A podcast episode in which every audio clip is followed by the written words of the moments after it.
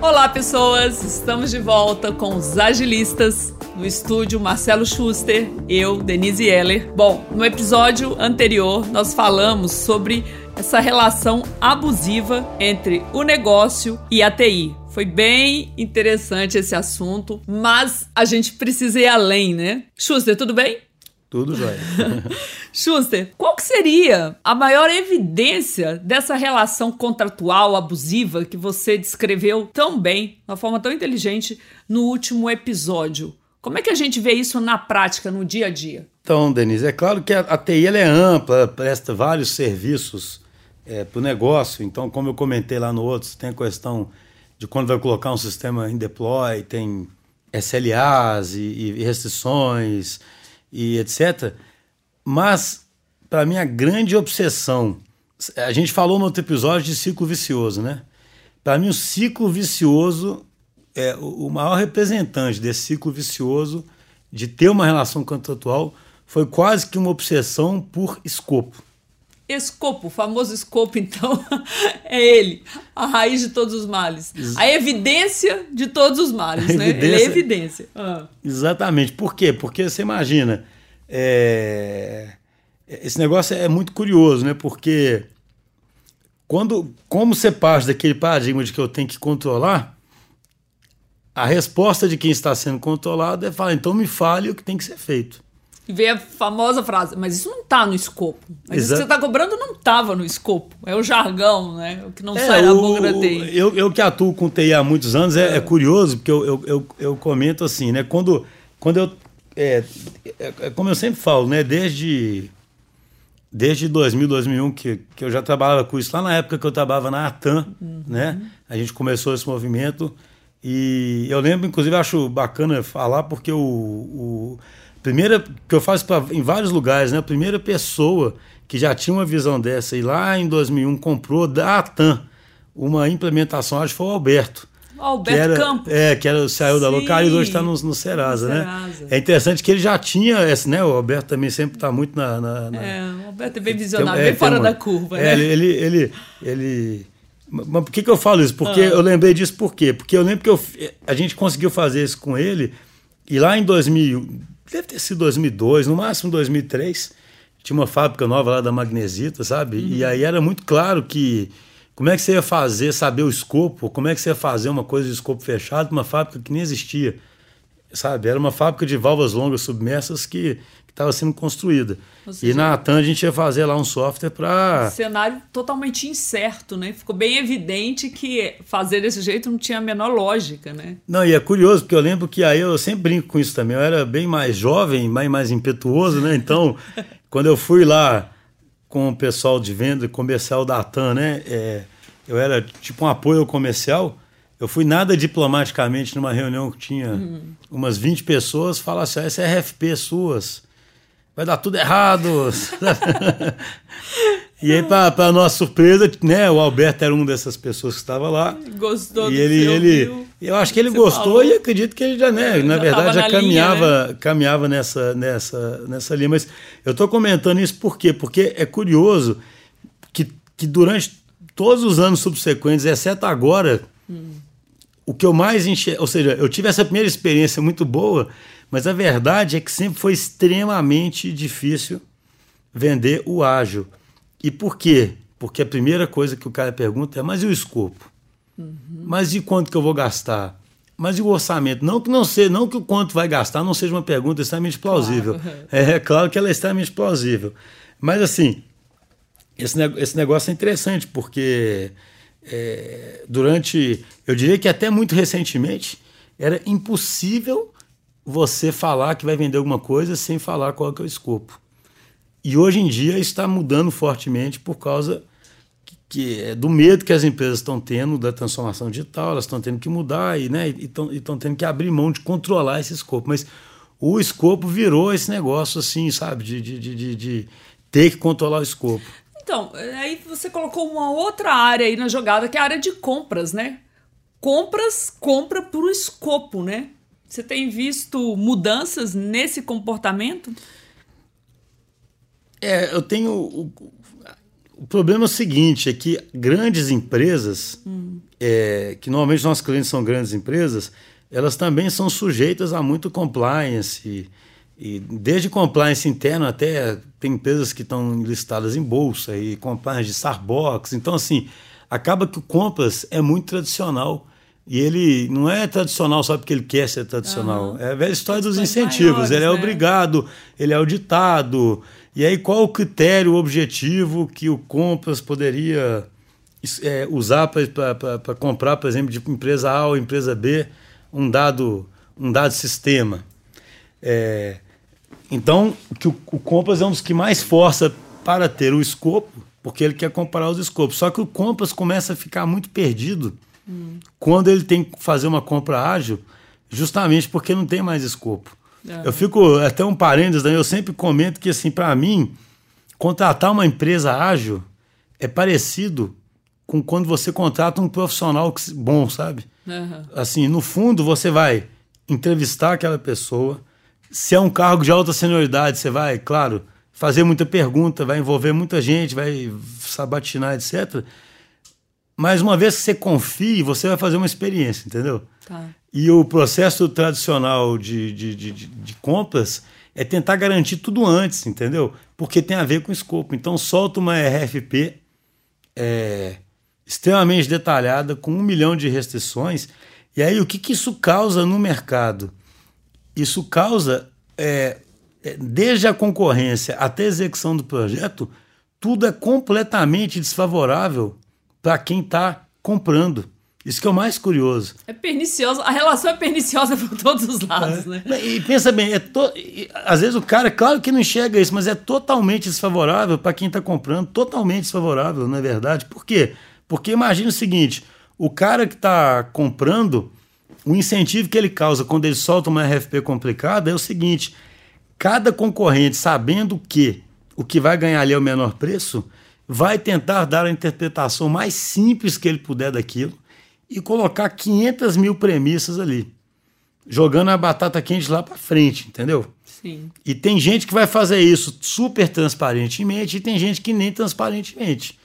Tem gente que vai pensar, em algum momento eu vou brigar por esse escopo, em algum momento eu vou mostrar que não tem jeito de fazer aquilo. E tem gente que vai ser, né, vai ter uma conduta mais honesta e vai desde o começo é mostrar ou via premissas, sabe? Ou ele vai explicitar certas premissas que algum, alguém não vai explicitar, ou vai botar um preço mais caro e vai perder. Uhum. Então, assim, esse processo de concorrência, concorrencial baseado em escopo e menor preço, ele faz o cara escolher uma, uma empresa que vai estar incentivada a fazer o mínimo possível para ele e depois botar um cão de guarda no, no projeto, um ou mais cães de guarda, sempre brinco, às vezes é nem só um, uhum. que vão ficar a vida inteira do projeto naquela frase que você comentou antes. Mudou o escopo. Mudou o escopo. Mudou o escopo, é. mudou o escopo sabe? Interessante nessa sequência aí de da sua fala, como que a gente que fica evidente que o problema é sistêmico, né? Por que, que as empresas não são tão ágeis quanto poderiam? A resposta está na própria estrutura organizacional, que obviamente remonta ao mindset industrial, que a gente já comentou bastante, mas à medida que a gente vai tentando descobrir onde que estão é, os entraves, não é só no, no negócio, na TI, aí começa a envolver compras, e se a gente foi for analisar isso melhor, vai estar também lá no RH e também tem o jurídico. É todo o sistema que foi construído para um modelo mental que não consegue gerar valor num cenário de incerteza constante. Mas aí me veio uma questão.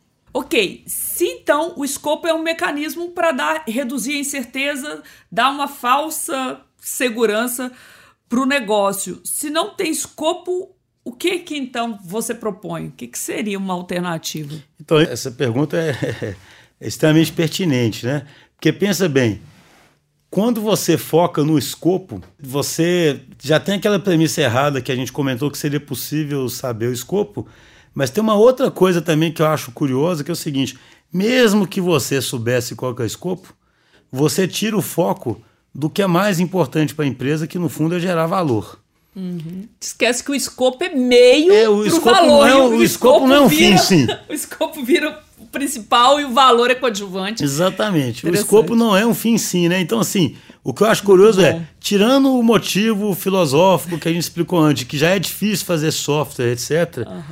o escopo não quer dizer absolutamente nada. Uma coisa que me agrada muito hoje em dia é essa, esse fato de estar, das fronteiras estarem borrando e dos próprios executivos de alto nível, C-level, estarem precisando de.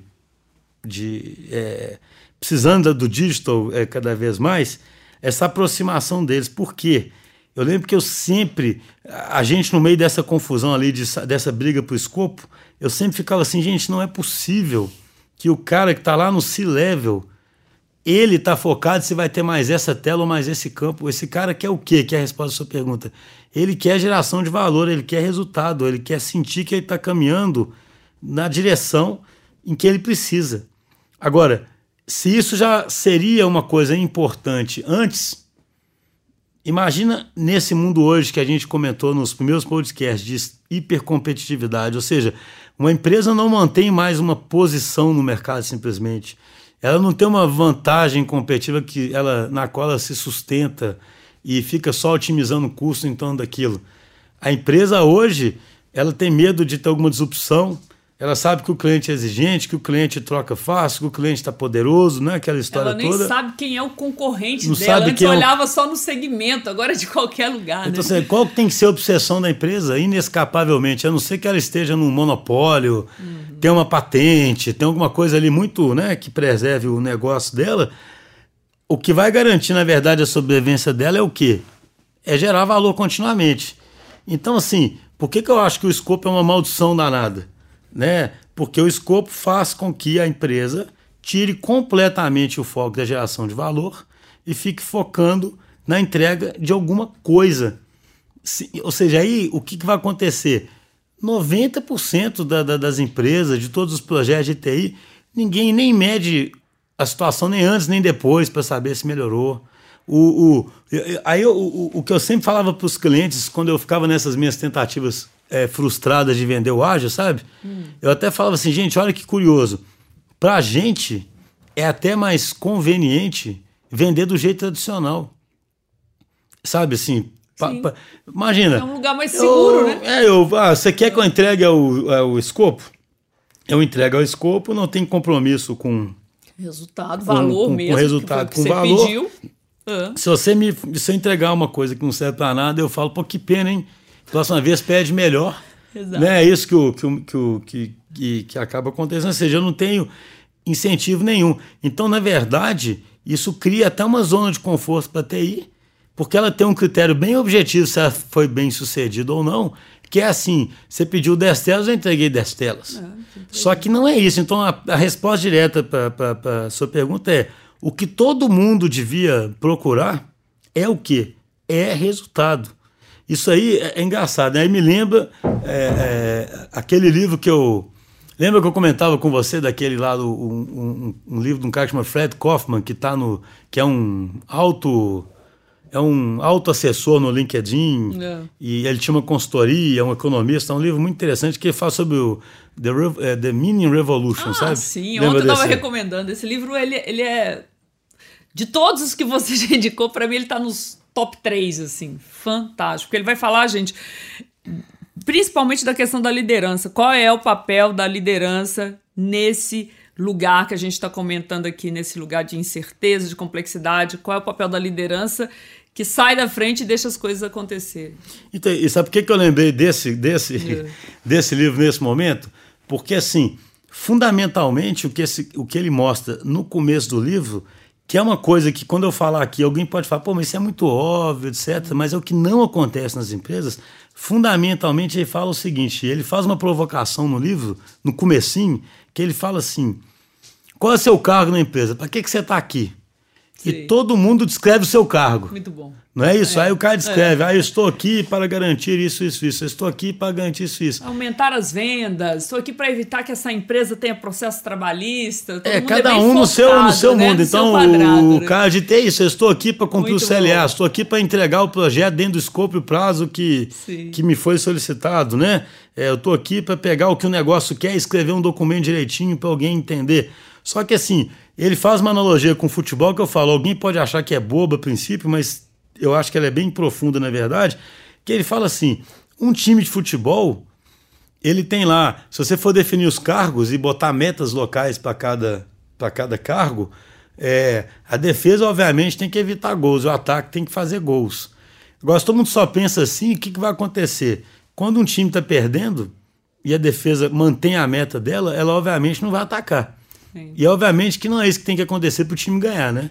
O, o, zagueiro vai ter que ir lá cabecear, né? Na, na, na tentar fazer gol, né? E Mas, até o goleiro faz gol, né? Nas situações extremas. É, né? tem hora no desespero que o goleiro vai lá tentar cabecear. Exato, mas assim, o, o, o, que eu acho interessante, eu falo, às vezes parece meio bobo quando fala assim, mas é assim, cara, todo mundo que está na empresa está lá para quê? Para a empresa ganhar o jogo. Não é? Então, assim, Todo mundo existe na empresa, e aí esse livro, ele fala que é o The Mini Revolution, porque ele acredita que a cola que une isso tudo é o, é o propósito, né? Exatamente. Porque o... Eu quero fazer dois comentários sobre uhum. isso, eu sei que isso vai evoluir muito, mas eu estava justamente é, pensando no propósito, que quando você fala, ah, ok, até uma situação que seria bem confortável pra gente, tem um escopo, Aí o negócio fala: olha, não gerou o resultado. Fala que pena, vocês também não especificaram direito e é confortável. Mas não é confortável porque nós, como humanos, queremos ter uma vida significativa, né? E a maior parte da nossa vida a gente ocupa trabalhando. Então, quando a gente, toda vez que eu converso com, com a TI, ninguém fala assim com felicidade ou confort, está confortável com essa posição de não entregar valor, porque você está envolvido em algo que você quer que seja importante para o negócio.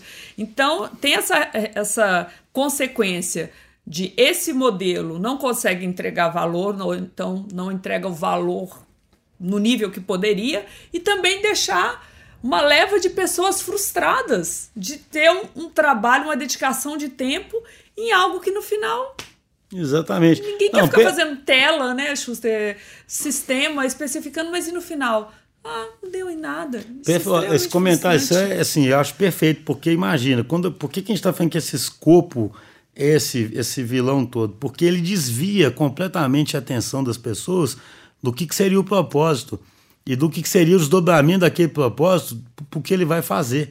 Qual Sim. seria o desafio dele? É, não tem desafio, como é que ele. Né? Então, assim. Aí você cria um exército de profissionais desengajados.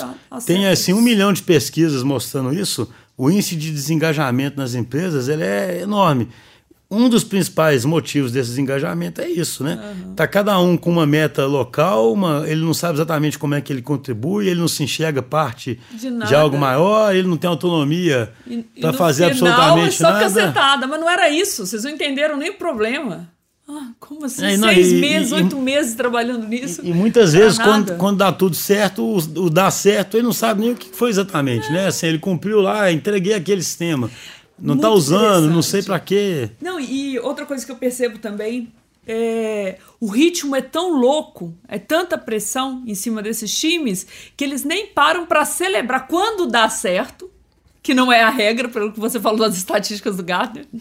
Quando dá certo, não tem nenhuma pausa para celebrar que deu certo, né? Que é aquilo assim, opa, ok, a rotina é louca, a gente gosta, né? Quem trabalha com TI, quem trabalha com tecnologia, tem esse perfil de gostar da pressão, de gostar do desafio. Mas às vezes já emenda um projeto no outro e nem para. Então a gente vê esse triste quadro das equipes sem engajamento, sem disposição. E, e, e sabe que eu é acho que tem um efeito, tem um outro efeito super pernicioso também no escopo, hum. que é o seguinte é, essa mudança sobre a qual nós vamos falar, né, de todo mundo, no fundo, querer gerar resultado e contribuir para o propósito da empresa, ela é difícil para caramba.